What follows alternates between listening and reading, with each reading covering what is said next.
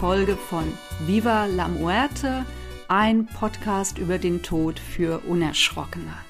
Mein Name ist Srila Devi und ich sitze hier heute nicht mit dem Dominik, sondern mit der Dorothea Miem in Frankfurt.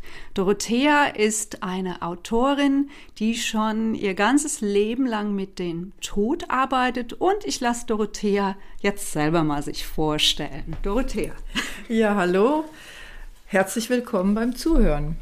Ja, ich bin also mittlerweile 63 Jahre alt, und habe, wie eben die Devi schon gesagt hat, mein Leben lang mich mit dem Thema Sterben auseinandergesetzt. Das fing in der frühen Kindheit an, weil ich das Phänomen des Sterbens gerne verstehen wollte und da war das einfach klar, wie mein Berufsweg sein wird. In den letzten 22 Jahren, 23 Jahren habe ich mit Palliativpatienten gearbeitet als Palliativcare Krankenschwester auf allen Ebenen, wo Menschen hier in Deutschland sterben, also Palliativstationen, stationäres Hospiz und SAPV, das ist die spezielle ambulante Palliativversorgung. Da habe ich ganz viel Erfahrung gesammelt, wie Menschen in Deutschland sterben. Als Heilpraktikerin habe ich mich ähm, selbstständig gemacht mit eigener Praxis, wo ich mein Wissen, das theoretische und das praktische Wissen über Sterben und Tod Menschen, interessierten Menschen in Form von Kursen weitergebe. Meinen spirituellen Hintergrund habe ich durch meinen noch lebenden Meister Lopin Tenzin Namda Rinpoche, jetzt 96 Jahre alt, erhalten. Über viele, viele Jahre habe ich von ihm Einweisungen, Belehrungen, Einweihungen erhalten, so dass ich das tibetische Totenbuch äh, zutiefst studieren durfte, konnte, also die Kunst des Lebens, die Kunst des Sterbens, die Kunst des Todes und die Kunst des Nachtodes, der Wiedergeburt, tiefer zu verstehen.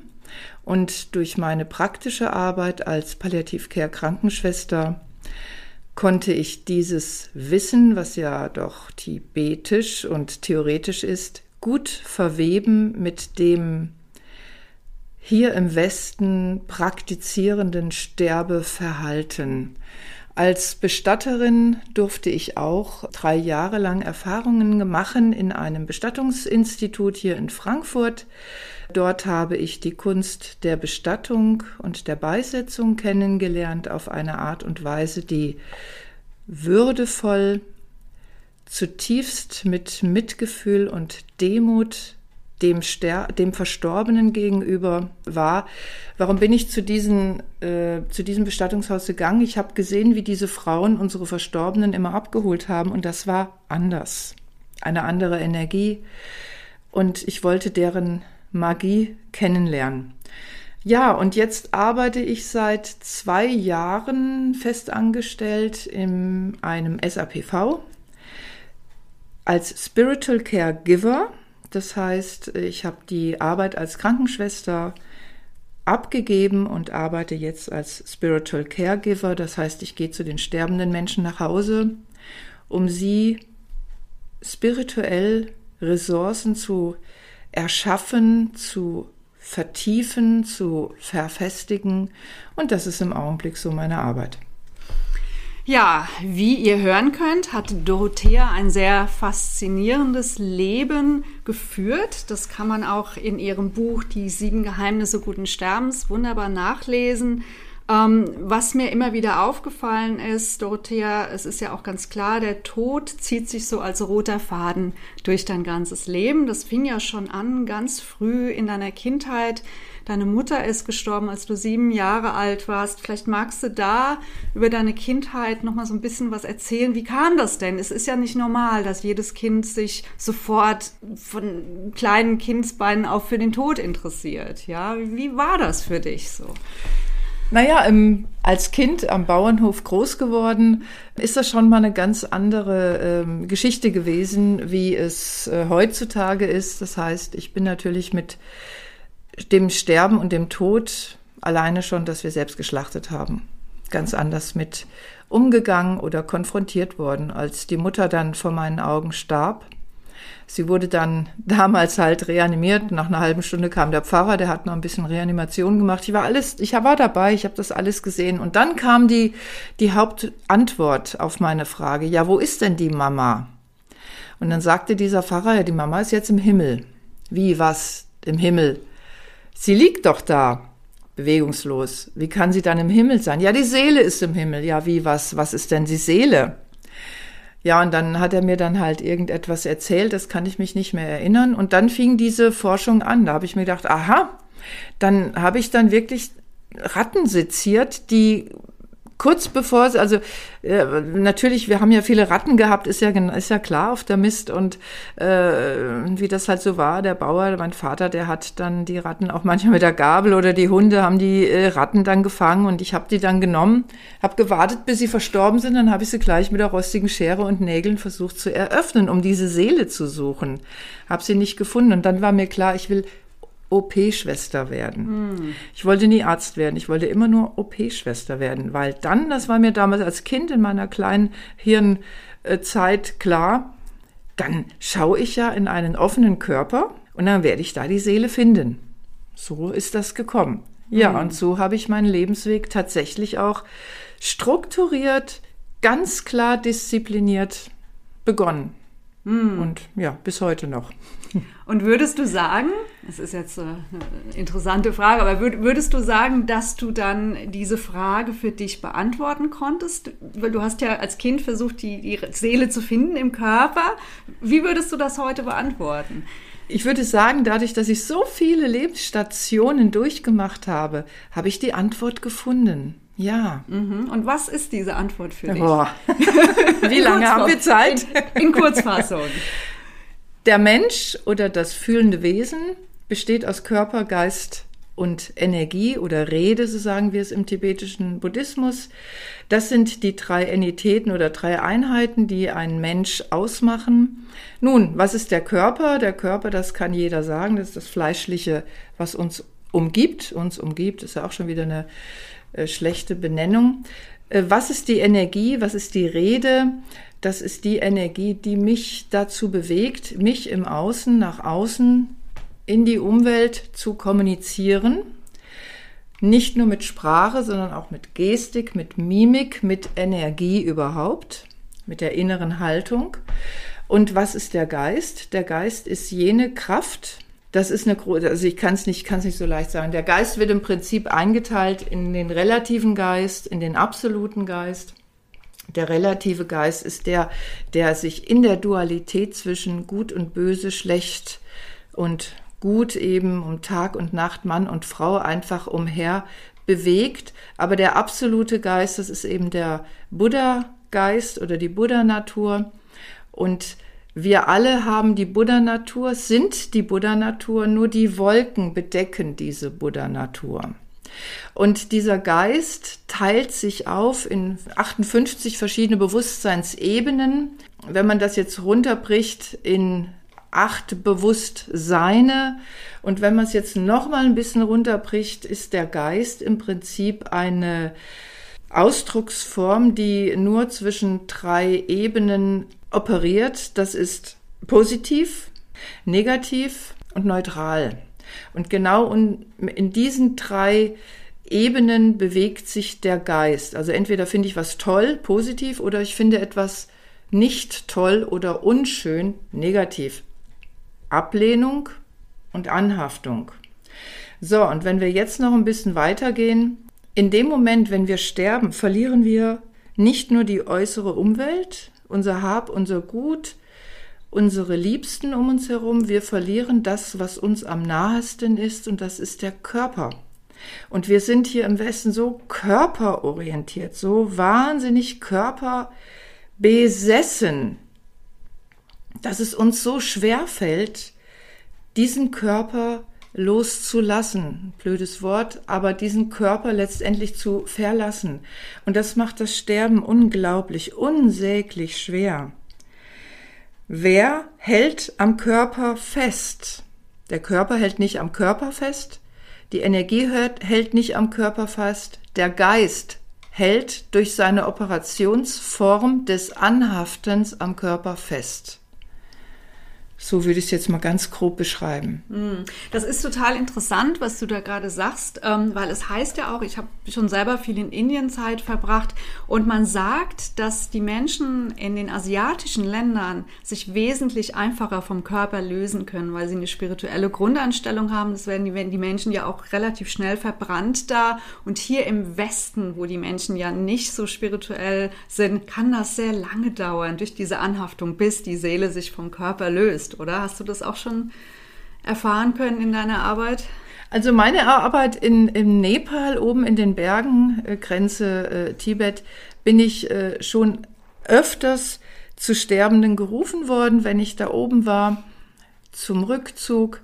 Und da ist mir auch aufgefallen, dass dort ein, äh, bei den Sterbenden eine ganz andere Ausstrahlung ist und der spirituelle Boden der Begleitung durch und durch gelebt wird. Aber, Klammer auf, das haben wir im Westen genauso gehabt. Denn ich komme aus dem christlichen, aus dem katholischen. Und damals, als mein Opa starb, das war ein Jahr später, nachdem meine Mutter starb, also 1967, da waren nachts die christlichen Nonnen am Sterbebett und haben gebetet. Ja. Tagsüber waren seine Töchter am Sterbebett und haben gebetet. Das habe ich als Kind mitgekriegt. Das fand ich faszinierend. Es ist aber weg. Mhm. Das gibt es nicht mehr. Heute ist da mal eine Kurz, ein Kurzbesuch eines Pfarrers oder sonst irgendwas. Aber die lange, wirkliche zeremonielle Begleitung haben wir im Christentum leider verloren. Leider. Und das ist das, was uns eben den Halt und die Kraft und den Boden gibt, aus diesem Körper zu, zu gehen, aus diesem Körper zu gehen. Wir hier im Westen, wir haben natürlich eine unglaublich körperliche äh, Anhaftung, weil ähm, wir ja mit uns in unserem körperlichen So-Sein in keinster Weise zufrieden sind. Wir werden ja schon dazu getrimmt als Kind, dass wir ähm, so wie wir sind nicht in Ordnung sind. Und das ist rein körperlich. Das wird dann noch manchmal mit Schablonen wie entsprechender Kleidung äh, noch unterstellt. Oh, ich habe die und die Marke an. Ich bin wer. Ich bin super. Ich habe das und das Handy. Und du hast nur so ein Billig-Handy. Ey, wer bist du denn? Und so weiter und so fort. Und das ist natürlich eine Verfestigung, eine Verfestigung von von rein geistiger Struktur, die es uns unglaublich schwer macht zu sterben. Ja, um wieder auf dein wunderbares Buch, Die sieben Geheimnisse guten Sterbens, zurückzukommen. Ähm, du hast ja deinen Lebensweg und auch die Dinge, die du erkannt hast, auf deinem Lebensweg in diese sieben Geheimnisse aufgeteilt. Das erste Geheimnis ist Memento Mori, der Tod gehört zum Leben. Da hast du ja jetzt schon mal ein bisschen von deiner Kindheit erzählt, von deiner Faszination für das Krankenhaus. Beim zweiten Geheimnis ähm, sprichst du über innere Hindernisse überwinden und das fand ich total spannend. Du hast von deiner Alkoholabhängigkeit erzählt, ähm, wie du einen Entzug gemacht hast und wie du dann auf die Intensivstation gekommen bist. Ähm, möchtest du darüber ein bisschen erzählen, über dieses zweite Geheimnis? Nun, äh, zuallererst möchte ich mich erstmal ähm, mit, diesem, mit dieser Überschrift, die sieben Geheimnisse guten Sterbens, ich war nicht damit einverstanden, das Buch so zu benennen Ja, Aha. ich hätte es anders benannt, weil ich empfinde es als eine Anmaßung, ein Buch so zu benennen. Ebenso das Folgebuch Anleitung zum guten Sterben. Aber es sind einfach auch, da hat man dann als Autor keine Rechte. Das will ich von vornherein sagen. Okay. So, mhm. das zweite, ich sage nicht Geheimnis, sondern die zweite Idee meint damit, dass äh, in dem Moment, und das ist das, was ich immer wieder erlebe, heute noch, in dem Moment, wenn ich seelische Themen und die bringe ich mit, die erwerbe ich, die verstärke ich im Laufe meines Lebens, nicht heile, nicht transformiere, nicht verändere, brechen die hoch im Sterbeprozess und zwar ungefiltert.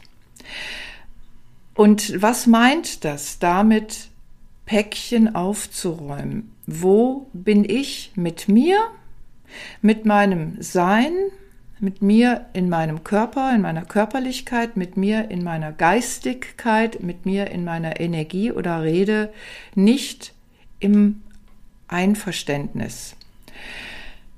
Und das kann sehr tief gehen, das kann sehr weit in die Vergangenheit rein wirken. Das können, ich darf das jetzt hier auch sagen, alte karmische Verstrickungen sein. Und die brechen im Prinzip im Sterben ungefiltert wieder hoch. Das können alte karmische Verstrickungen sein, die nicht in diesem Leben gesät wurden, sondern in früheren Leben gesät wurden das können natürlich auch Verstrickungen und Schmerz, Seelenschmerzen sein, die in diesem Leben erworben worden sind. Aber Fakt ist eins, das war mein Grund, warum ich mir gesagt habe, okay, ich bin, so fing es eigentlich damals an, nachdem ich äh, aufgehört habe, Alkohol zu trinken, ähm, also in diesem Maße Alkohol zu trinken, wie es damals war, äh, fing das damals an, dass ich gesagt habe, okay, wer ist der Herr im Haus? Und der Herr im Haus war Freund Alkohol. Und das konnte ich nicht mehr akzeptieren. Und deshalb habe ich für mich entschieden, Therapie zu machen. Und das ging richtig zur Sache. Mhm. Körpertherapie, Psychotherapie, Psychodrama, damals war das ja alles noch Urschreitherapie, Rebirthing-Therapie, also alles Mögliche, was es damals so angab, bioenergetische Therapien, also wirklich, es war schon ein großes, großes, äh, eine große Spielwiese, die mhm, sich da damals mhm. auftat. Mhm. Ja, ähm, mich interessiert, du hast gesagt, wenn man äh, seine Themen nicht bearbeitet im Leben, was ja eigentlich so die Norm in unserer Gesellschaft ist, dass es auf dem Sterbebett herausbricht. Kannst du uns da mal ein konkretes Beispiel von nennen? Naja, ich will jetzt einfach mal ein Beispiel nennen. Die Frau, die sterbende Frau, war eigentlich ein immer herzensguter Mensch. Sie hat ihre Kinder versorgt, ihren Ehemann, sie hat den Haushalt gut gemacht. Sie war einfach eine fleißige, gute Frau. Und dann auf einmal bricht im Sterbeprozess eine aggressive Energie raus, die so was von wütend und zornig ist, dass Angehörige erschrecken, was denn mit der lieben Mutter passiert mhm. ist. Und es gibt auch genau das Gegenteil. Extrem zornvolle, bösartige Menschen, die so ihren Zorn und ihre Unzufriedenheit gegen andere immer geschleudert hatten, im Sterbeprozess auf einmal unglaublich sanftmütig und voller Liebe und Mitgefühl werden. Das sind so, das ist alles, das kann alles sein, aber so kann man sich das vorstellen. Alles das, was unterdrückt wurde. Und Thema Sexualität ist ein großes Thema bei uns hier im Westen. Auch das ähm, wird seltenst wirklich geheilt, weil wir alle, sowohl die Männer als auch die Frauen, eine ganz männliche Sicht haben von Sexualität. Und äh, da kommt oft viel Schmerz und viel nicht gelebtes und viel bereuendes hoch. Mhm, mh. Und wieso glaubst du, ist es in äh, unserer Gesellschaft oder in der Welt generell ist es ja so, dass die Menschen sich so wenig mit ihren eigenen Themen beschäftigen und heilen? Es, es ist anstrengend. Ja, es braucht man sich ja eigentlich nur jetzt anschauen, unsere jetzige Lebenssituation, wo wir gerade sind. Die Corona-Zeit lädt uns förmlich ein, unseren Schatten zu betrachten. Es ist nicht das draußen, es ist ein Teil von mir, was sich so entwickelt hat. Und da müssen wir einfach schauen. Aber die Leute im Lockdown, anstelle in die Therapie und in die Reflexionsarbeit zu gehen, kaufen sie sich Netflix. Ja, also sorry, aber da wird dann äh, Verdrängung, Verdrängung, Verdrängung. Das ist unsere, unsere, unsere Masche, anstelle sich jetzt diese, dieses, diesem Thema wirklich zutiefst im Innersten zu stellen. Und wenn man glaubt, ja, ich habe ja schon so viel Therapie gemacht, das ist jetzt alles gebongt, eben nicht. Es hört nicht auf. Hm, das finde ich einen sehr interessanten Ansatz, weil so sehe ich das auch. Mhm. Von Anfang, äh, wie es angefangen hat letztes Jahr mit dem Lockdown, ich habe fast jubiliert, weil ich dachte, wow, jetzt ist endlich mal die Zeit der Innenschau gekommen. Was mich dann wirklich entsetzt hat, ist, dass die Leute aus meinem eigenen Background, Yoga-Leute, Therapeuten, auf einmal alle in das Mega-Tun reingegangen sind. Oh, wir machen jetzt diesen, wir machen Online-Kurse und also wirklich total in die Ablenkung. Ich meine, klar, viele finanzielle Ängste sind mit reingekommen, aber die wenigsten sind bei sich geblieben und haben gesagt, wie nutzen wir denn diese Zeit jetzt für uns? Und ich denke, diese Mutationen und diese Lockdowns, die werden weitergehen, bis die Menschen irgendwann es mal verstanden haben, oder? Ich meine, das ist so der Hintergrund dieser Sache. Wie siehst du das? Ja, das ist große, ein großes Thema, sehe ich auch so. Und ja, ich sehe es auch so. Wir Deutschen werden erst wach, wenn es uns am Geldbeutel weh tut. Und also muss es uns am Geldbeutel wehtun. Und dann muss der Lockdown noch bis Ende des Jahres gehen. Er wird noch so lange gehen, auf jeden Fall. Ja. Allein die Lufthansa hat ja jetzt ihre ihre Kurzarbeiter bis 22. Wow. Ja. Mhm. Mhm. Also. Ja, und da äh, ist das natürlich äh, die, die perfekte Zeit, sich auch mit dem Tod, mit dem Sterben zu beschäftigen. Deswegen haben Dominik und ich auch diesen Podcast mhm. begonnen. Das ist so ein Thema, das jetzt sehr präsent ist. Jetzt sterben ja auch viele Leute und die Leute werden sich mehr ihre Sterblichkeit bewusst. Merkst du das denn selber, so in deiner Arbeit, dass jetzt mehr Leute deinen Kontakt suchen? Bei mir kommt es so, dass die Menschen, die den Kontakt bei mir suchen, sind meistens die Angehörigen, weil sie ihre Sterbenden im Lockdown, im Hospiz, auf Palliativstationen oder im Pflegeheim nicht mehr besuchen dürfen. Was ist das für eine Zeit? Hm, Wo sind hm. wir gelandet? Und äh, diese Menschen suchen meinen Rat, was können sie tun, was können sie spirituell auch tun und vor allen Dingen, wie können Sie mit sich, für sich äh, Ihren Geist so ähm, klären, sage ich mal, dass Sie äh, anstelle gegen diese Hospizleitung und diese ähm, Gesetze, dass alles dicht ist, schauen, wie sie helfen, wirklich helfen können dem Sterbenden, auch wenn sie ihn nicht äh, besuchen dürfen, ist eine harte, eine harte Herausforderung. Ja, die Sterbenden hingegen besuche ich ja auch stationär und äh, da merke ich eine ganz große Einsamkeit, eine große Isolationszeit, wo Sterbende sich mitunter sowas von einschließen und wegschließen und nicht mehr erreichbar sind. Das ist ein unwürdiges, elendiges Sterben. Hm. Das ist gruselig, was hier passiert. Das ist menschenunwürdig. Hm. Menschenunwürdig. Das bricht mein Herz, wenn ich das sehe. Hm. Ja. Und was rätst du Menschen da, wenn die zu dir kommen und sagen, okay, mein Angehöriger liegt jetzt im Hospiz, ich kann nicht zu ihm oder zu ihr. Wie können diese Menschen sich da behelfen? Es kommt ja immer darauf an, was für eine Sorge oder was für eine Not der Mensch dann bringt. Ne? Mhm was weiß ich, die, äh, die eine Mutter, die einfach die Sorge hat, weil sie ihre Tochter wahrscheinlich lebend nicht mehr sehen wird, die sterbend äh, mit Unterleibskrebs da äh, her in, in einem Hospiz lebt. Ähm, da, da frage ich halt, gibt es irgendwelche Kraftquellen, die die Tochter hat? Haben Sie irgendwelche Kraftquellen? Oder gar eine spirituelle Richtlinie. Ich frage lieber Kraftquellen, weil das ist ein bisschen unverfänglicher. Die wenigsten haben spirituelle wirkliche spirituelle Anbindungen. Aber wenn eine religiöse da ist, ist das immer schön. Dann versuche ich erstmal da einen Kontakt zu verstärken, sodass hier der Angehörige mit seiner Spiritualität und in seiner Liebe, in seiner Liebesfähigkeit, mit seinem Mitgefühl für den Sterbenden, ich nenne es jetzt mal praktizieren, beten, rezitieren kann, so dass hier der, Ster der Sterbende A spirituell unterstützt wird, aber auch der Angehörige, der ihn nicht besuchen kann, das Gefühl hat, er kann ganz, ganz viel tun. Ja, denn wir im Buddhismus, wir sagen, wir müssen nicht vor Ort sein. Ja, die geistige Haltung und die geistige Kraft und das geistige Gebet, wenn man das sehr, sehr intensiv durchführt, ist manchmal sogar besser, als wie am Sterbebett zu sitzen und Netflix zu gucken. Ja, und ich frage mich gerade, ähm, ob es jetzt vielleicht auch die Zeit ist zu erkennen, dass wir nicht der Körper sind und dass wir uns energetisch jenseits von Zeit und Raum verbinden können. Ähm, es ist natürlich ein schwieriger Ansatz, wenn man sich noch nie mit sowas beschäftigt hat. Aber glaubst du, dass das vielleicht auch äh, so ein Körnchen Wahrheit hat? Das ist vielleicht.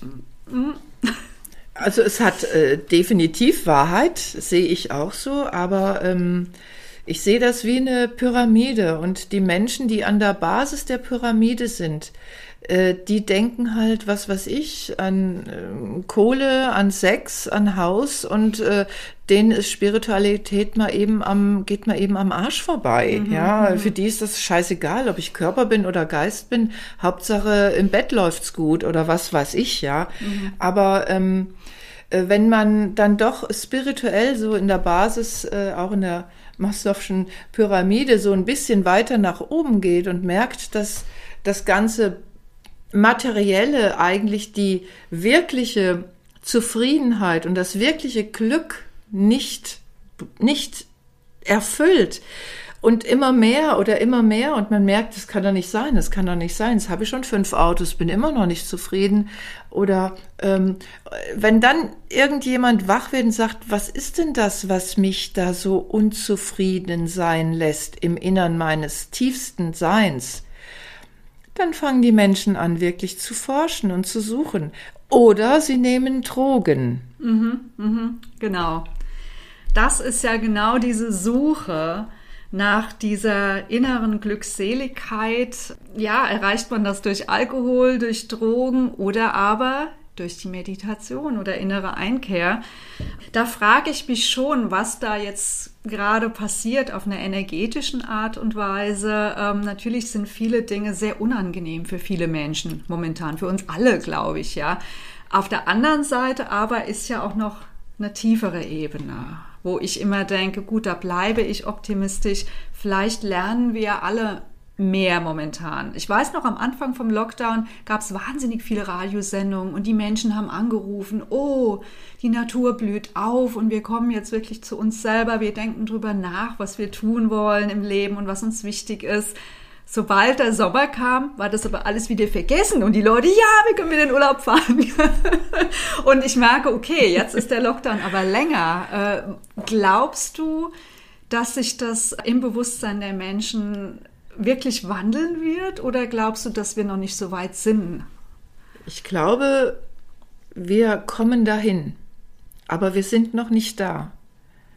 Ich glaube, wir kommen dahin. Ja. Mhm. Zurück zu deinem Buch. Wir sind jetzt bei der dritten Idee, nenne ich es jetzt mal. Ich weiß, ich bin selber Autorin, ich weiß, wie die Verlage das mhm. machen, um Bücher zu marketen. So Aber ehrlich gesagt, ich fand das ganz gut mit den Geheimnissen. Okay. Mir hat das gefallen. Schön. Du sprichst über Sterbeprozesse. Ähm, du hast dich natürlich auch viel mit dem tibetischen Totenbuch beschäftigt und hast eine CD mit den Sterbephasen aufgenommen. Das fand ich sehr beeindruckend, äh, was du mit den Sterbephasen beschrieben hast. Es hat einem wirklich vor Augen gebracht, wie ein Sterbeprozess abläuft. Das war mir so grafisch nicht bewusst. Und natürlich bist du die perfekte Person, das zu machen, weil du ja jahrelang, jahrzehntelang mit Sterbenden gearbeitet hast und du hast so viel beobachtet. Und diese Sterbeprozesse, wenn zum Beispiel die, die, das Wasserelement, äh, dass man sich da so erdrückt fühlt und also das hat ja schon viel Gruseliges auch. Und wenn man nicht weiß, was da passiert, ist das ja noch viel schlimmer, oder?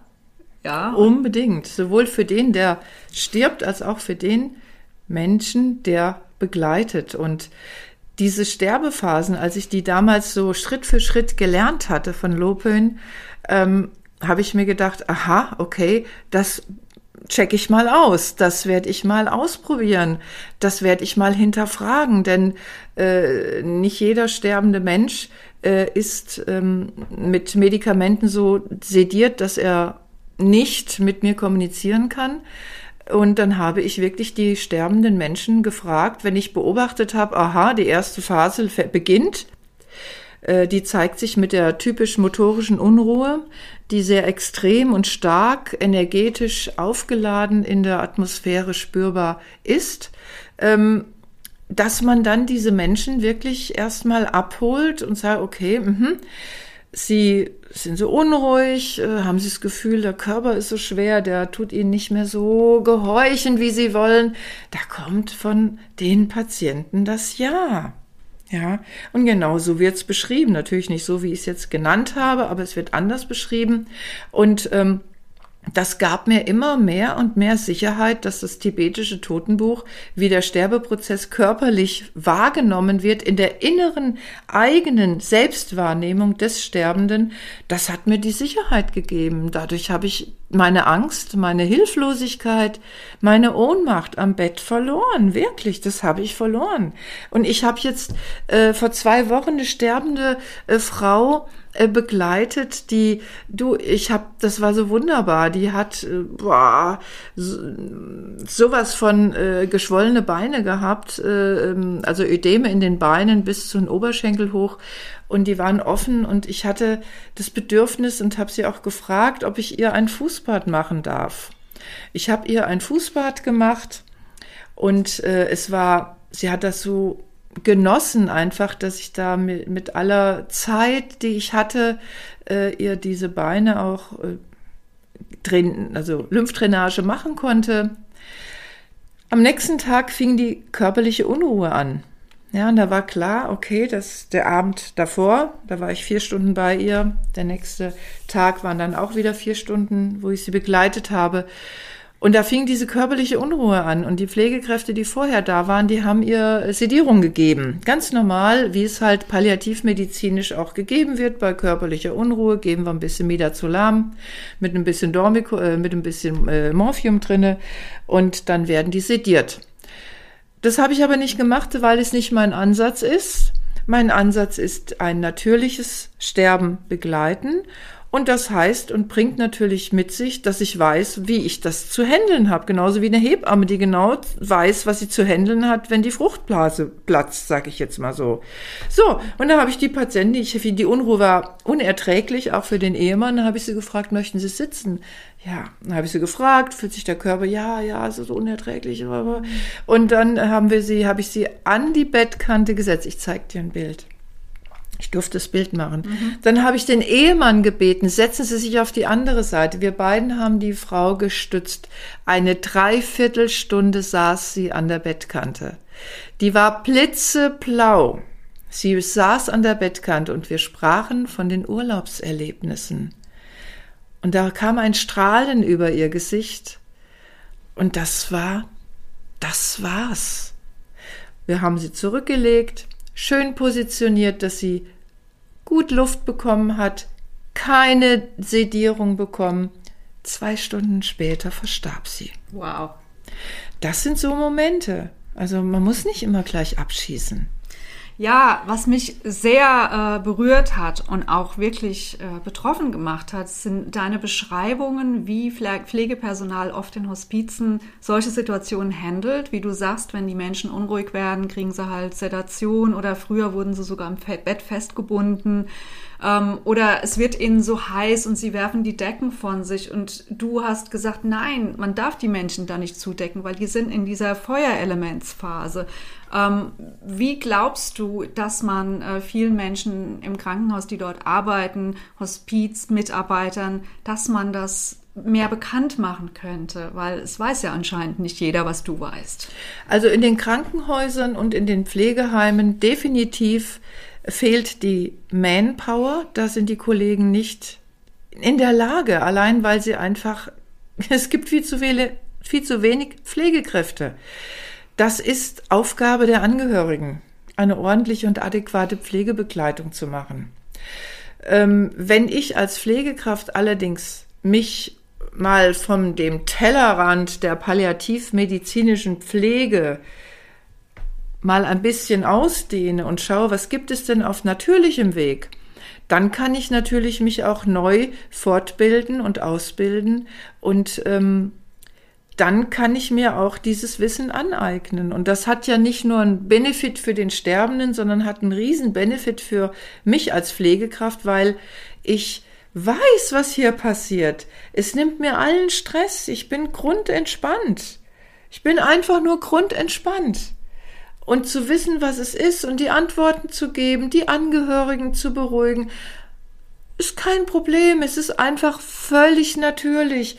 Es ist so natürlich, dass der Mensch jetzt unruhig ist. Er hat ein anderes inneres Körperwahrnehmungsempfinden. Das kann ich doch den Menschen erklären. Und in dem Moment ist Stress reduziert, massiv. Und das spürt der Sterbende wieder. Das ist ja immer eine Schwingungsebene. Der Sterbende reagiert auf unsere Schwingungen. Ja, und wenn ich als Begleiterin, ob das Hospizbegleiterin ist oder Pflegekraft oder Arzt,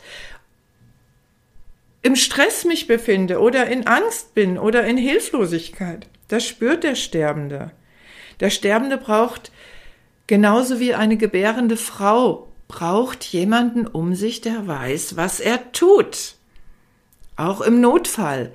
Und das ist beruhigend. Deshalb gehen Frauen, wenn sie entbinden, in ein Krankenhaus, weil sie wissen, da sind die Profis, die wissen, was passiert. Das gibt Sicherheit und ich kann mich losgelöst diesem Prozess hingeben. Das ist das Gleiche. Ja, und du äh, erwähnst die Hebammen, das ist auch mein Einsatz, wo ich denke, ja, äh, für eine Geburt bereiten wir uns ewig lange vor, ist ja normal, wir schenken Leben und der Tod ist ja eigentlich nur die andere Seite dieser Medaille. Es gibt ja jetzt diese Bewegung der Sterbeammen, dass sich Leute da ausbilden lassen und es wird ja auch fast schon trendy, sowas zu machen. Ähm, da frage ich mich, äh, glaubst du, dass diese Sterbebegleitung ähm, eher Aufgabe der Angehörigen ist? Das hattest du ja so angerissen. Oder aber, dass wir solche Leute brauchen, die das professionell machen als Sterbearmen. Natürlich nehmen die dann auch Geld für diesen Prozess, was nicht allen Menschen ermöglicht, sowas zu machen. Wie siehst du das? Ich sehe das so von der Natürlichkeit her. Es ist die Aufgabe der A, spirituellen Begleiter, der Pfarrer, der Nonnen, der Mönche oder was auch immer, die einfach da sind, dass sie die spirituelle Seite gut abdecken. Die medizinische Seite muss von einem guten medizinischen Team abgedeckt werden und die pflegerische Seite und die Begleitungsseite, die ganz normale menschliche Pflege bzw. Sterbebegleitung von den Angehörigen. Das sehe ich einfach so. Ja, ich meine, ah, ich merke es ja immer wieder, wenn die Angehörigen sagen, ja, ich kann doch nicht, ich muss doch arbeiten oder mein Kind kommt von der Schule und das sind alles äh, Gründe, die ich äh, höre. Ähm, aber ich habe da halt eine vielleicht andere Meinung, wo ich einfach sage, Leben und Sterben gehört zusammen. Warum ist das in den äh, alten Zeiten hier im Westen selbstverständlich gewesen? Und warum ist das jetzt so entzweit? Und warum muss es jetzt den geben und den geben und den geben. Äh, man kann sich informieren als, als begleitender Angehöriger. Man kann seine, sein Wissen äh, äh, vervollständigen über Dinge. Da gibt es eine Menge Angebote, auch die Sterbeammen, wie sie sich nennen, bestimmt eine gute Adresse. Aber das ist für mich schon gehörten die Angehörigen und Freundeskreis rein. Aber wir haben Angst vor dem Sterben. Mhm. Das ist es. Das will man sich nicht angucken, mhm. weil es sieht hässlich aus. Da ist man nicht mehr geschminkt, da ist man nicht mehr hübsch, da stinkt man, da ist man äh, nicht mehr seiner Herr seiner Sinne oder was auch immer. Das will man sich so nicht unbedingt immer geben. Hm. Ich glaube auch, dass man wirklich äh, dann Interesse haben muss für das Thema. Ja. Ähm, es ist ja nicht jeder bereit, so eine Begleitung zu machen. Wie du sagst, wir haben Angst vor dem Tod. Der Tod ist abgetrennt, der gehört ins Hospiz oder ins Krankenhaus. Mhm. Aber man denkt ja nur mal 50 Jahre zurück. Zeiten meiner Oma, dann hat man diese dreitägige Totenwache noch gemacht und die Begleitung wurde von den Angehörigen gemacht. Das ist ja auch in anderen Ländern jetzt noch so. Ja, also selbst mein Vater ist aus Sizilien, da machen die das auch noch. Und da, da denke ich so, hm, und auf der anderen Seite hat man dieses reale Problem, dass die meisten Menschen Vollzeit arbeiten und gestresst sind und so. Wie kann man dieses Problem lösen? Tja, wie kann man das lösen? Ich weiß es nicht. Ich kann halt nur sagen, äh, ich meine, mein Bruder zum Beispiel, der hatte wahnsinnige Angst nachts. Äh, der wollte dauerhaft, dass jemand bei ihm ist nachts. Und äh, ich habe das so gelöst, dass ich ein Team aufgebaut habe von fünf Begleitenden und nicht seine Partnerin, die nachts da war. Die, die sollte nachts nämlich schön schlafen, damit die ausgeruht ist und kraftvoll am nächsten Tag wieder bei ihm sein kann. Und ähm, das war ein gutes Team, ja, das haben wir gemacht. Okay, das hat ihn was gekostet. Aber wir haben das so genommen und das hat er für sich so entschieden und wunderbar, ja. Mhm. Und das waren Freunde von ihm oder das waren andere Leute? Eine äh, Schwast eine Krankenschwester, mhm. Die habe ich dann geschult, wie sie ihn pflegen soll, also nach, der, nach den Prinzipien der ähm, basalen Stimulation. Ähm, ich war da, äh, seine Partnerin war da und seine beiden Kinder. Mhm. Und so haben wir uns das immer aufgeteilt, dass wir nicht gleichzeitig da, da waren, sondern abwechselnd. Ja. Mhm. Und es gibt aber jetzt heutzutage auch viele einsame Menschen, die so ein Supportsystem gar nicht mehr haben. Das ja. sehe ich ja oft im Hospiz. Äh, da sterben Menschen völlig alleine. Mhm. Und klar, die haben einen ehrenamtlichen Hospizbegleiter bei sich. Äh, da ist das natürlich schwierig, glaube ich, solche Leute zu finden. Es sei denn, man bezahlt die, weil die Ehrenamtler, die kommen ja auch nur ein, zweimal die Woche ja. rein, oder? Ja, ja. ja. Also.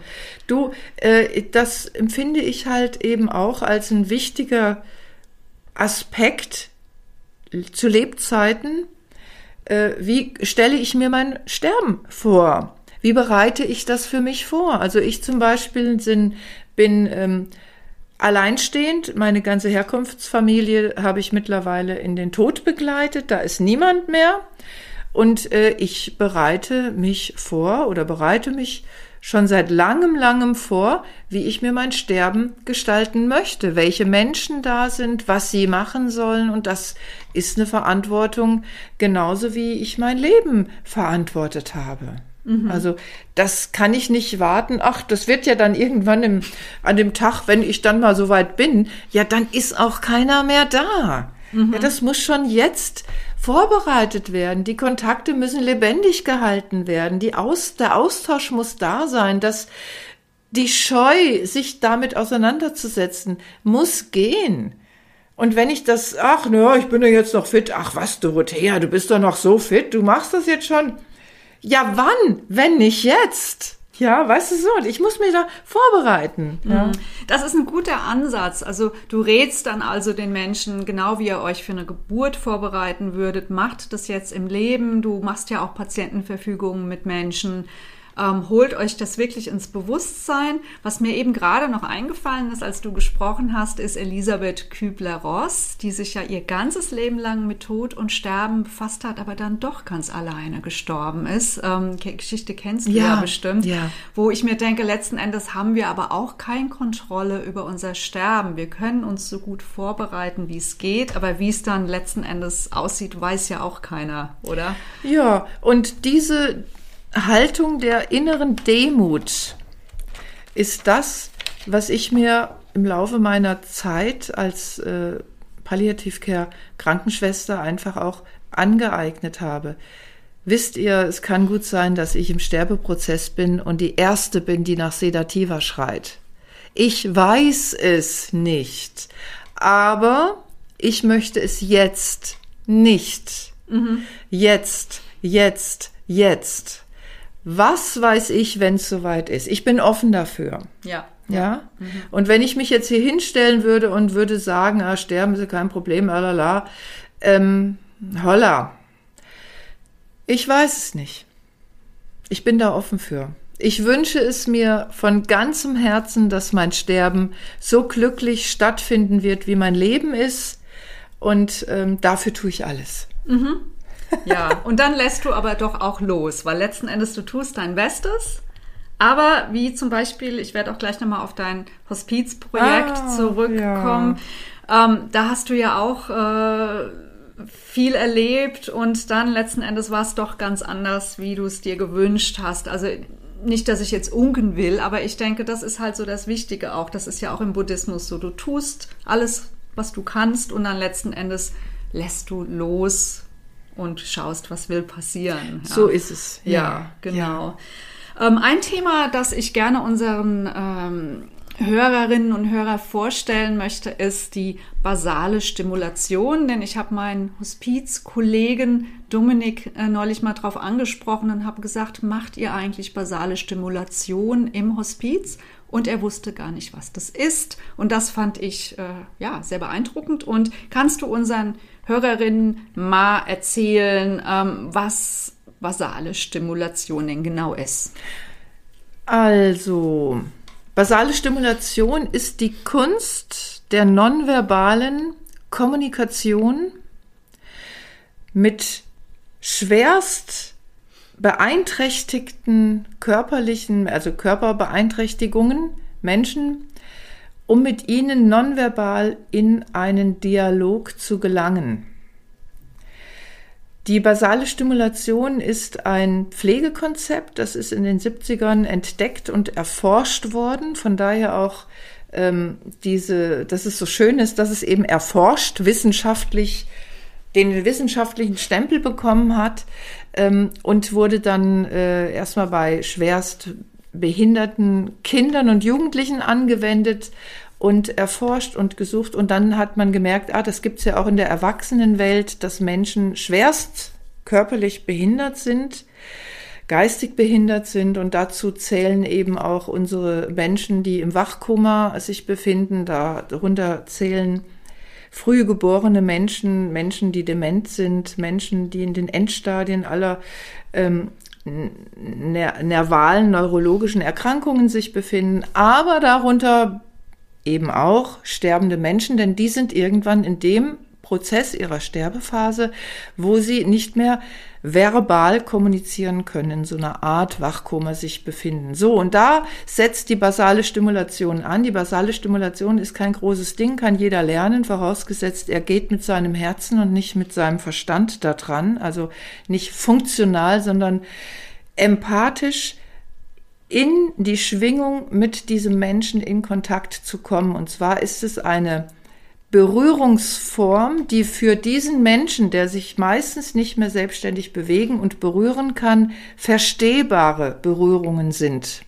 Also nicht mal eben mal streicheln im Gesicht oder mal die Hand tätscheln, das verstehen die Menschen nicht. Das ist eben nachgewiesen worden. Und das ist das, was die Menschen im Hospiz, auf Intensivstationen, in den Altenheimen, auf den Demenzstationen einfach anwenden können, um so mit dem Menschen tatsächlich in eine schwingende Kommunion, nenne ich das fast schon, nicht Kommunikation, das ist eine Kommunion, eine Herz-zu-Herz-Kommunion gelangen können. In dem Moment durchbreche ich die Isolation, die diese Menschen erleben aufgrund von ja, schmerzhaften, sag ich mal, Eingriffen durch medizinische, diagnostische und pflegerische Handlungen. Denn äh, sind wir mal ehrlich, ein Mensch, der sich nicht mehr bewegen und berühren kann, innerhalb von 20 Minuten auswaschen und ankleiden, kann nur schmerzhaft vonstatten gehen. Wer will schon so gepflegt werden? Mhm.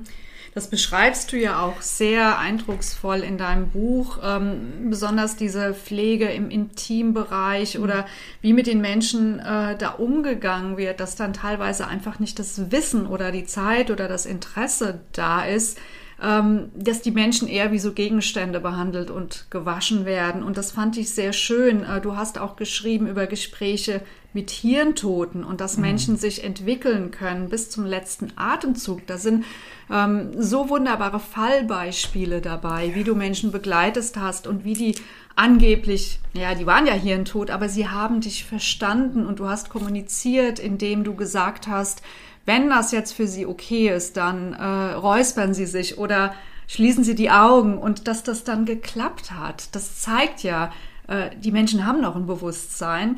Und vor allen Dingen, du sagst auch immer wieder, man muss sehr vorsichtig sein, wie man über diese Menschen spricht im Raum, ja, weil oftmals machen vielleicht Pflegende Witze oder irgendwelche Bemerkungen, die vielleicht nicht respektvoll sind, weil sie denken, na ja, der kriegt ja eh nichts mehr mit. Aber du hast bewiesen durch deine Arbeit, das ist überhaupt nicht so, oder? Mhm. Auf jeden Fall. Also ich würde mal von vornherein sagen, dass das System Pflege hier in Deutschland äh, alles andere ist, als eine würdevolle Pflege zu machen.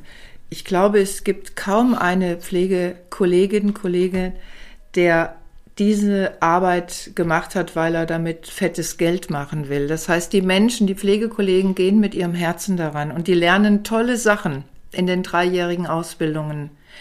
Aber was vor Ort möglich ist und wie da die Pflegekräfte miss missbraucht werden und wie diese hoch engagierten und wirklich wissenden Pflegekollegen letztendlich niedergebügelt werden, da hat man keinen Bock mehr, mhm, mh. weil äh, das System es nicht hergibt. Mhm. So einfach ist das, ja. Mhm. Und äh, wenn man mal, sind wir doch mal ehrlich, wie ist denn das in den Pflegeheimen? Überwiegend ist es doch so, dass die wirklich ausgebildeten, qualifizierten Pflegekräfte gar nicht mehr die Pflege machen.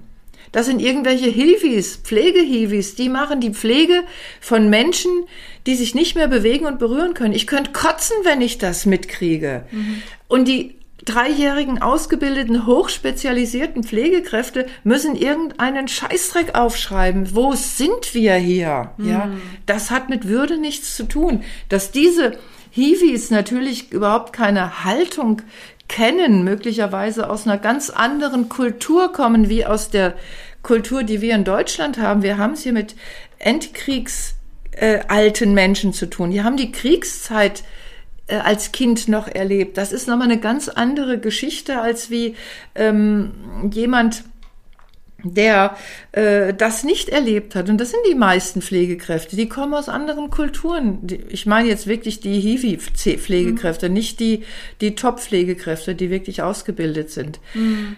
Die Kollegen, die ausgebildet sind, sind motiviert und die wollen.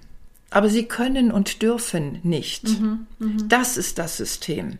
Ja, ja, ich glaube, das ist wirklich äh, auch der Punkt, wo du angesetzt hast mit deinem Verein Lebens- und Sterbepraxis mhm. e.V. Da habe ich mich äh, oh, sehr angesprochen gefühlt, ja. weil du hast äh, vor einigen Jahren ein Hospizprojekt entworfen und als ich die Beschreibung gelesen habe, dann dachte ich, ja, Genau so ist es, genau so müsste es sein. Du hast da so viele Elemente mit eingebracht, die hier im System einfach fehlen. Denn die Menschen, wie du richtig sagst, sie werden ja wie Gegenstände behandelt, weil da kann man die Pflegekräfte nicht für verantwortlich Nein. machen, sondern die werden einfach schlecht bezahlt, es gibt viel zu wenige davon. Äh, wie sollen die das stemmen, jedem Menschen Aufmerksamkeit und Liebe und Achtsamkeit entgegenzubringen? Und du hattest gesagt, ich weiß nicht mehr die Ratio, aber du hattest gesagt, so und so viel Pflegende auf einen Patienten. Ich glaube, es waren vier oder so, ja. Also, wo ich mir dachte, ja, wow.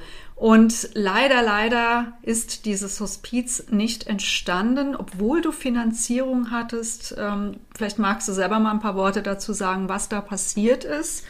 Eine spannende Zeit. Das müsst ihr euch mal vorstellen. Irgend so eine Krankenschwester mit, die noch grün hinter den Ohren ist, hat die Vision, ein spirituelles Hospiz zu eröffnen. So hat's angefangen.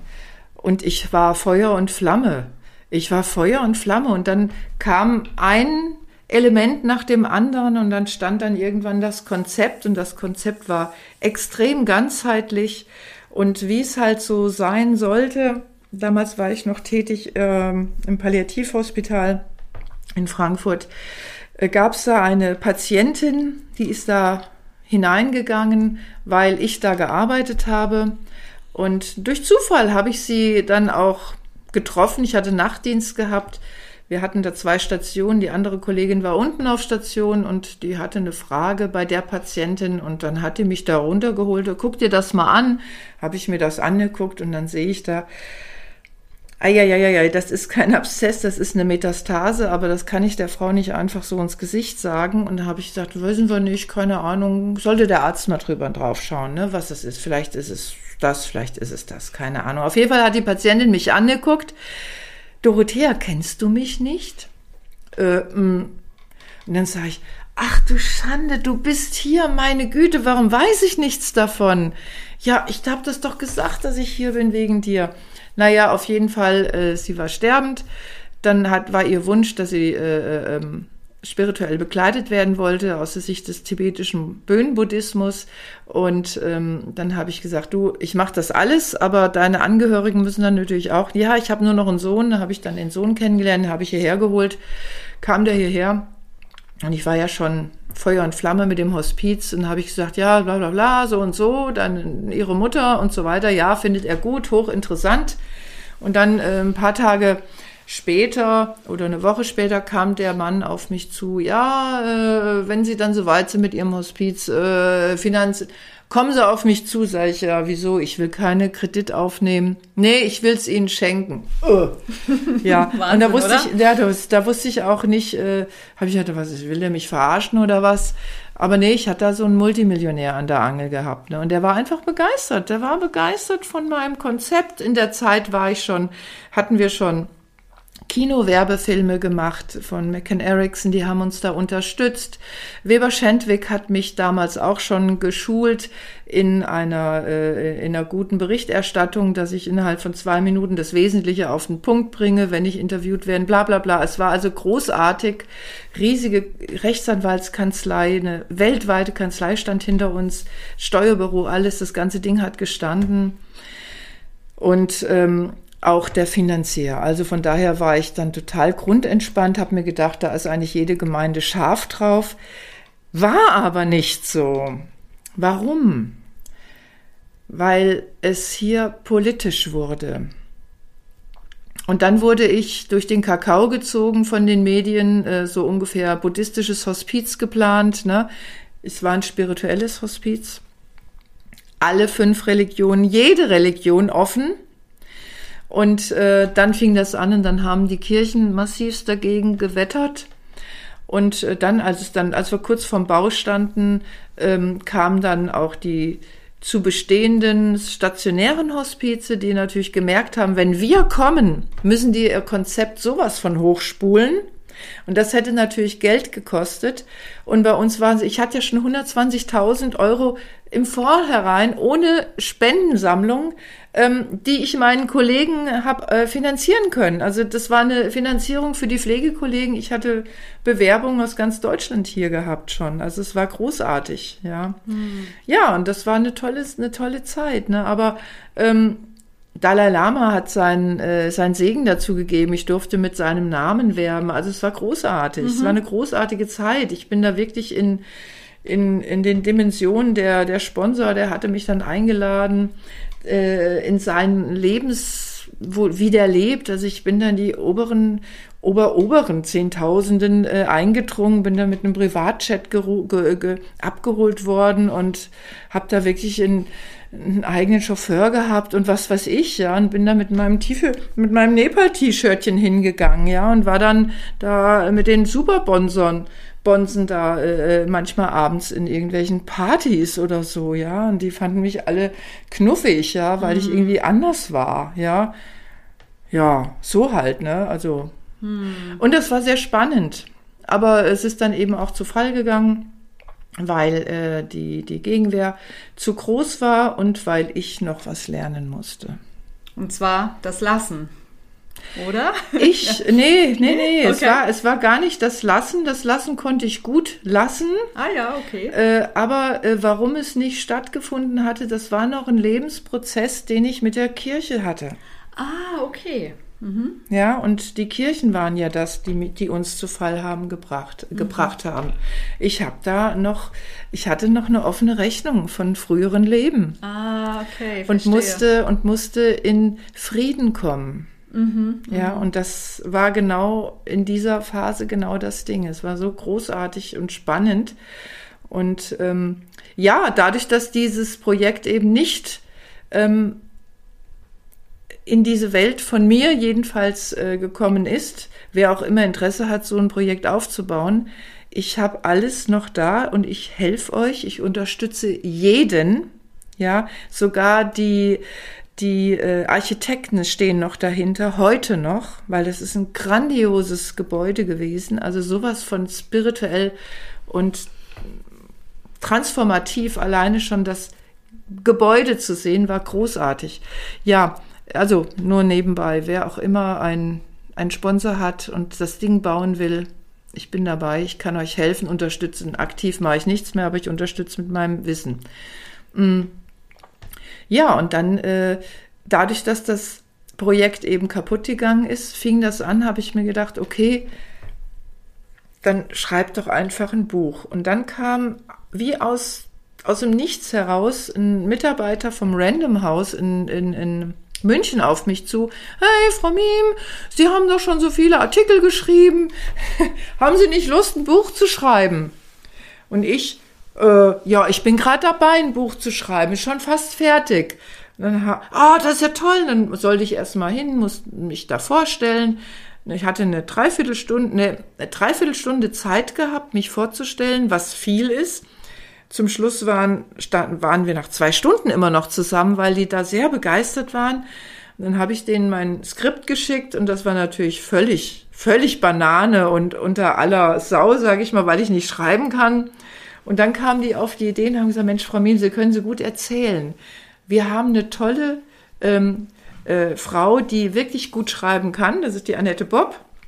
Und so haben sich Annette und ich über ein ganzes Jahr verteilt getroffen. Ich habe erzählt und sie hat dann geschrieben. Sie hat sich so in mich hineinversetzt. Sie hat sogar meine flapsige Wortwahl genutzt und die kann man auch wirklich auch in diesem Buch dann äh, lesen. Also das macht es macht's dann auch sehr äh, lustig, finde ich, für mich jedenfalls, mich so hören zu mhm. lesen, hören zu lesen oder lesen zu hören, ja, wie auch immer. Und ähm, so ist das gekommen.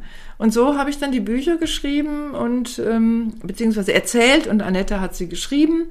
Und das ist ein, wir waren ein gutes Team. Ja, ja. das merkt man auch, wenn man ja. das Buch liest. Man merkt es gar nicht, dass das eine andere Person geschrieben hat. Ich hatte das auch wieder vergessen, bis du das erwähnt hast ja, eben. Ne? Ähm, ähm, Nochmal eine Frage zu dem Hospizprojekt. Mhm. Ähm, du hast es ja dann sein lassen müssen, wer oder mehr oder weniger, weil es halt einfach nicht, äh, du hattest so viel Gegenwind mhm. gehabt und ich finde weiterhin, dass es eine große Tragik ist, weil das hätte äh, durchaus ein, ein, ein Pilot sein können für andere solche Projekte. Ich habe kürzlich von einem buddhistischen Hospiz bei Berlin gehört. Ähm, die sind nicht nur buddhistisch, da kann jede Religion hin. Weißt du da was drüber? Ein buddhistisches Hospiz nicht, aber ein buddhistischer Hospizverein Berlin. Mhm. Und wenn du bei Berlin sagst, dann meinst du wahrscheinlich das Sukhavati. Mhm, Sukhavati. Genau. Mhm. Ähm, das ist leider so ein bisschen in Schräg, Schräglage gekommen. Und äh, ich bin da sehr oft gewesen. Ich durfte da auch viele Male Kollegen schulen, weil die einfach offen waren dafür. Aber es hat sich einfach durch die ganze Zeit noch nicht so, dieser Grundgedanke, der eigentlich gelebt werden will, noch nicht so etabliert. Das braucht noch eine gewisse Zeit. Mhm, okay. Ja, ja, mhm. ja. Aber die haben äh, leider, das muss ich wirklich sagen, so hochkarätig und edel das Gebäude gebaut wurde, sie haben wieder mal nicht die Praxis mit reingebracht, nämlich die praktischen Pflegekräfte. Völlig Banane, wie die die Station da unten aufgebaut haben. Katastrophal. Mhm. Sowas von hochdesignt, aber unpraktikabel für Pflegekräfte. Wie kann man nur so etwas tun? Ich habe mich da hm. immer drüber aufgeregt. Alleine eine Patientenbadewanne reinzustellen, die nicht elektrisch hoch und runterfahrbar ist. Wie dämlich ist das eigentlich? Ja, mm. da geht mein Krankenschwesternherz wieder mit mir durch. ja, das ist ja das Interessante an dir, dass du ähm, nicht nur den spirituellen Background hast, sondern wirklich ganz fundierte Praxis als Krankenschwester in der Intensivstation, in Palliativstation, in Hospizen. Du bist ja wirklich ja, äh, eine Fachkraft ja. par excellence. Und ja, ist einfach so. Und äh, du hast ja oft äh, Leute, die dann das spirituelle Wissen haben, aber halt nicht dieses praktische Hands-on. Ja. Und, und da ist, war das so perfekt, dass du das machen wolltest, weil du hast einfach beides. Ja. Du bist aus der tibetischen Böen-Tradition, mhm. aber du hast ein Leben lang mit dem Tod gearbeitet. Ja. Und weil ich sehe es ja an mir selber, ich interessiere mich sehr für den Tod, aber ich habe null Erfahrung, was diese Praxis mhm. äh, betrifft. Mhm. Ja, und da ist das natürlich sehr wertvoll, dass du Leute unterrichtest. Hast du denn ähm, aus diesem Prozess mit dem Hospiz, du sagst, du würdest gerne weiterhin Menschen unterstützen, die sowas machen wollen. Was glaubst du denn, warum die Menschen einfach noch nicht bereit waren, äh, sowas anzunehmen? Weil das könnte ja eigentlich jeden nur bereichern, wenn sich die Palliativpflege so verbessern würde, wie du das anvisiert hast. Also, wenn ich mir überlege, das Krankenhaus war Feuer und Flamme, die haben dahinter gestanden, der Bürgermeister, die haben alle dahinter gestanden. Das war einfach genial, weil die das äh, gesehen haben. Das Konzept ist, ist ähm, unbeschreiblich und bedient alle vier Säulen der Palliativmedizin, der, der Palliativ, des Palliativgedankens überhaupt. Den sozialen Aspekt, den spirituellen Aspekt, den pflegerisch-medizinischen Aspekt und aber den psychologischen Aspekt genauso gleich voll.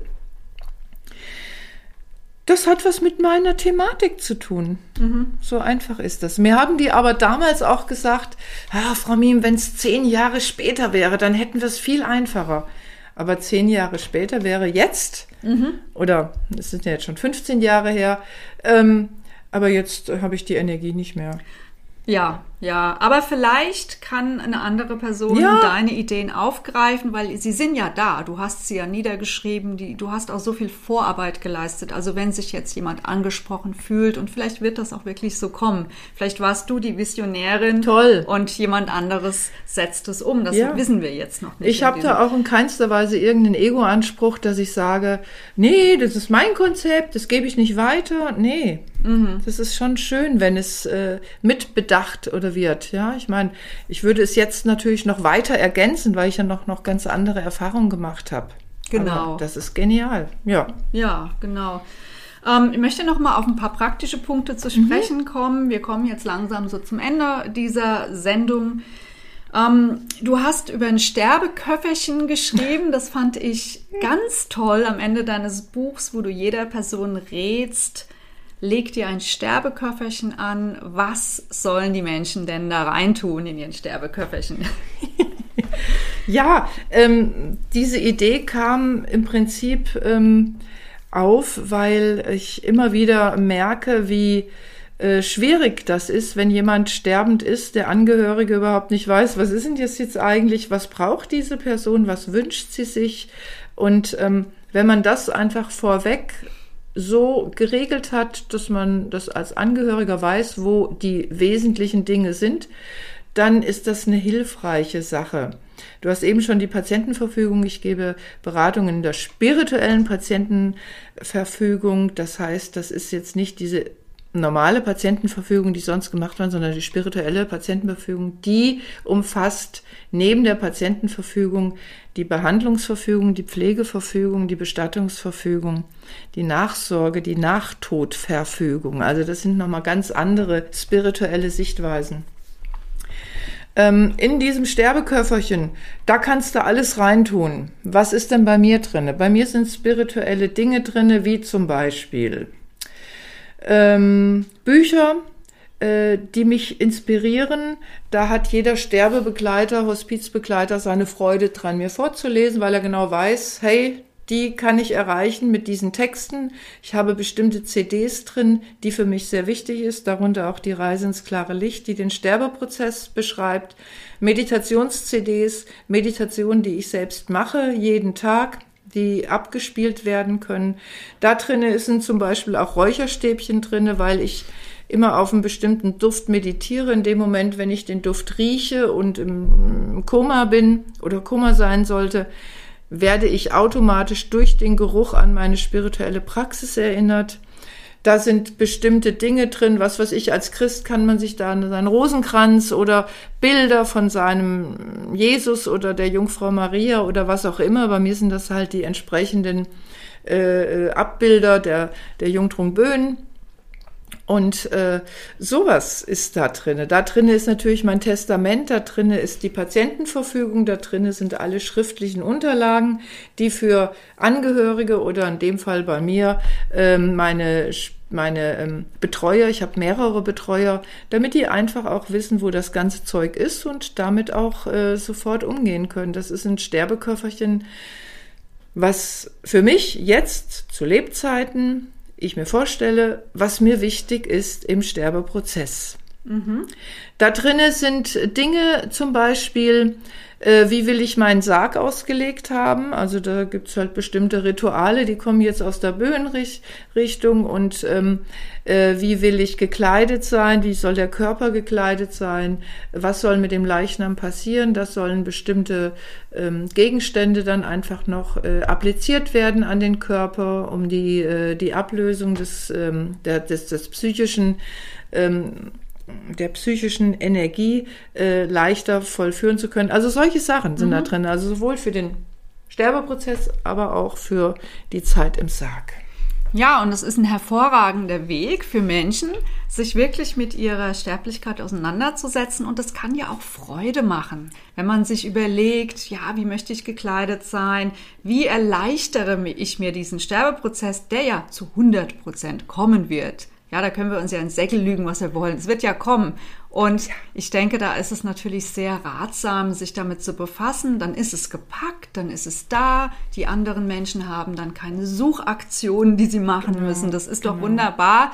Ähm, ich kann jedem nur das Buch von Dorothea empfehlen und du hilfst ja auch Menschen, ihre Patientenverfügung selbst zu erstellen. Mhm. Was bietest du denn noch alles in deiner Praxis an? Also zunächst möchte ich sagen, Freude äh, habe ich nicht dabei empfunden, diese Sterbe, äh, Sterbeköfferchen vorzubereiten, beziehungsweise meine Patientenverfügung zu verfügen. Äh, das geht schon an die Substanz. Also, Hammer noch mal. Also freudvoll war das jetzt nicht. Äh, ich merke auch, ich bin jetzt wieder dran. Ich müsste meine Patientenverfügung wieder durchlesen, ergänzen, verändern, zu oder was abschreiben und ich merke so wie ich, oh, es ist nicht so leicht, mhm. mhm. weil das ist so ein End Endlichkeitsding. Klar. Ja? ja. Und das ist äh, nicht so ohne. Also von daher, das ähm, das war das eine. Und das andere, was war jetzt nochmal die Frage? Äh, was bietest du denn noch alles in deiner Praxis ach so, an? Ach so, ja, äh, also die Beratungen natürlich zum Thema Sterben, äh, spirituelle Sterbebekleidung, aber ich gebe auch ähm, Hypnose-Sitzungen für Menschen, die sich mehr mit ihrer Krankheit oder mit ihren ähm, Schwierigkeiten und Problemen im Leben stellen wollen. Sowas biete ich an. Aber ansonsten überwiegend die Kurse, die halt Deutschland, Österreich und in der Schweiz mittlerweile auch stattfinden, wenn sie denn stattfinden. Ja, ja. Und wenn Menschen sich interessieren, äh, deine Angebote kennenzulernen, deine Bücher, du hast ja auch eine Webseite, wo man sich informieren kann. Da werden wir den Link unter dem Podcast äh, aufzeigen. Mhm, das, äh, schön. Um, ähm, aber vielleicht magst du einfach für Hörer nochmal die Webadresse nennen. Ach, die ist zu schwierig. Ich habe zwei ah, ja. Webseiten. Einmal für die basale Stimulation. Mhm. Die heißt www.basale-stimulation-lernen.de. Also völlig, ja. Okay. Und die andere heißt, äh, wie heißt sie denn? www.praxis-adarsha.de. Also das ist auch, aber wir werden das ja. mit in die Show Notes ja. Mhm. reinnehmen. Mhm. Und wenn man Dorothea Meme ah, googelt, kommen diese ja. Seiten sowieso hoch. Und. Dorothea hat, wie gesagt, mehrere Bücher. Sie hat äh, CDs, die man sich bestellen kann. Ähm, als Abschluss äh, würde ich den Hörern noch ein bisschen Lebenssterbeweisheit mitgeben. Was glaubst du denn, wie wir den Tod wieder mehr ins Leben holen können. Was ist so das Wichtigste an diesem Prozess? Memento Mori. Lerne im Leben das Sterben. Ein wunderbares Abschlusswort. Ganz herzlichen Dank, Dorothea. Es war eine große Ehre für uns, dass du heute dir. Bei uns warst. Und ja, vielen Dank, liebe Hörerinnen und Hörer, fürs Dabeisein. Bis zum nächsten Mal.